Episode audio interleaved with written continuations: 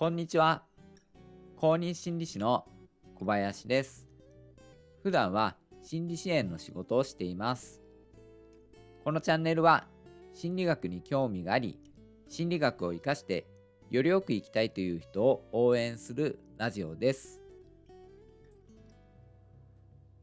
今回はですね、相手の気持ちを共感する前に関心の共有からすると信頼関係を作りやすい。そういった話をさせていただきます。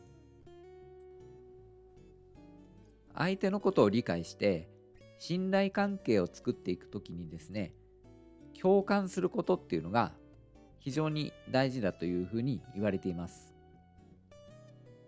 私たちがやっている心理相談ではですね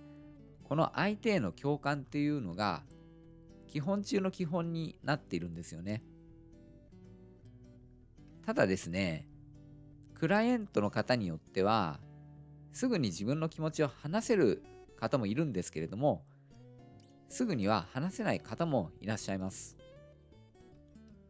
気持ちを話せない方というのは、人を信頼しにくかったりとか、傷つきたくないっていう心理が働いているかもしれないんですよね。そういった場合にですね、すぐに気持ちを聞いて共感から始めようとするんじゃなくてですね、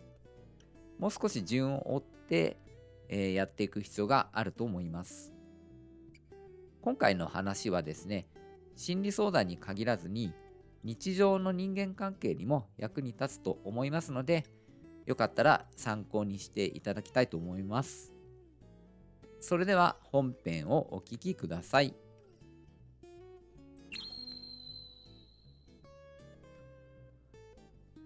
気持ちを聞いて共感しようとする前に相手の関心を共有することから始める方がハードルが低いんですよね。気持ちから聞こうとしていくと急に本題に迫っていったりとか問題の部分に焦点が当てられてしまうことになるんですよね。そうするとですね心を開くのが得意でない方とか自分の気持ちに直面したくない方にとってはちょっとハードルが高くなってしまうんですよね。相手の方が自分の関心のあることを話してくれるのであればそれに対して耳を傾けてですね一緒になって語り合うといいんじゃないかと思います。例えばどんなことかっていうとまあ趣味の話かもしれませんし最近あった出来事についてかもしれないです。あとはゲームとか漫画が好きな人もいますし、ニュースとか世界情勢に関心がある人もいると思います。そういった関心事を共有するように聞いていくんですよね。関心事といっても、その人の価値観とか信念に関わるようなことは、まあまあ重いテーマなので、もう少しライトな話題が無難かなと思います。そうやって話をしながら、どれだけこちらを信用できるのかとか、どれだけ自分のペースを尊重してくれるのかとか、つまりですね、安心で安全であるっていうことを確認しているんですよね。そうやって少しずつ心を開いていくんです。ここではですね話の主導権をなるべく相手に持たせてこちらが自分のことを話しすぎないようにすることがポイントです。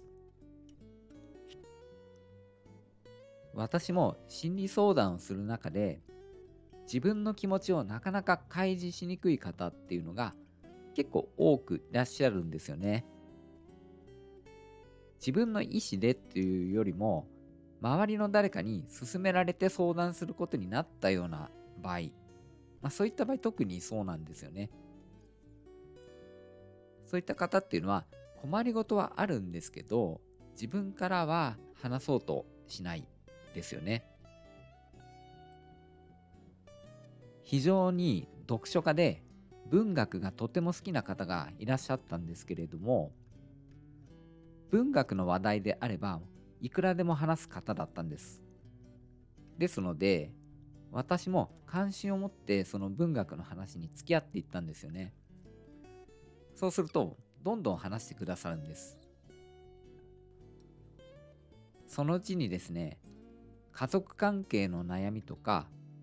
将来への不安とか本題となる自分の気持ちの部分を話してくださるようになったんですよね。ですので今度は私はその気持ちに共感するように努めたんです。結果的にはですね一歩を踏み出す勇気を持つことができて自分の状況を変えることにつながっていったんですよね。この例のようにですね初めから相手の気持ちに共感しようとしなくても関心に焦点を当てて共有していくことなんです。それによって安心感とか安全感を持ってもらって徐々に気持ちを話してもらえるようになるんです。心理相談に限らずに日常の人間関係でも役に立つと思います。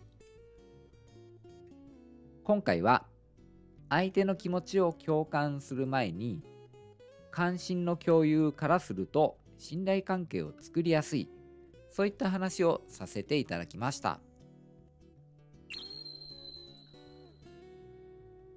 いかがだったでしょうか？相手の関心事を話題にしていくわけなんですけれどもじゃあその関心事っていうのが自分が知らない分野とかなんかこうとっつきにくい分野だった場合どうしましょうね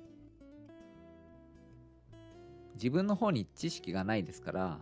その話に付き合っていけるんだろうかっていうところですよね。これ私の場合なんですけれども知らないので教えてくださいっていうスタンスで言ってます。それについて初めて聞いたんで教えてくださいとか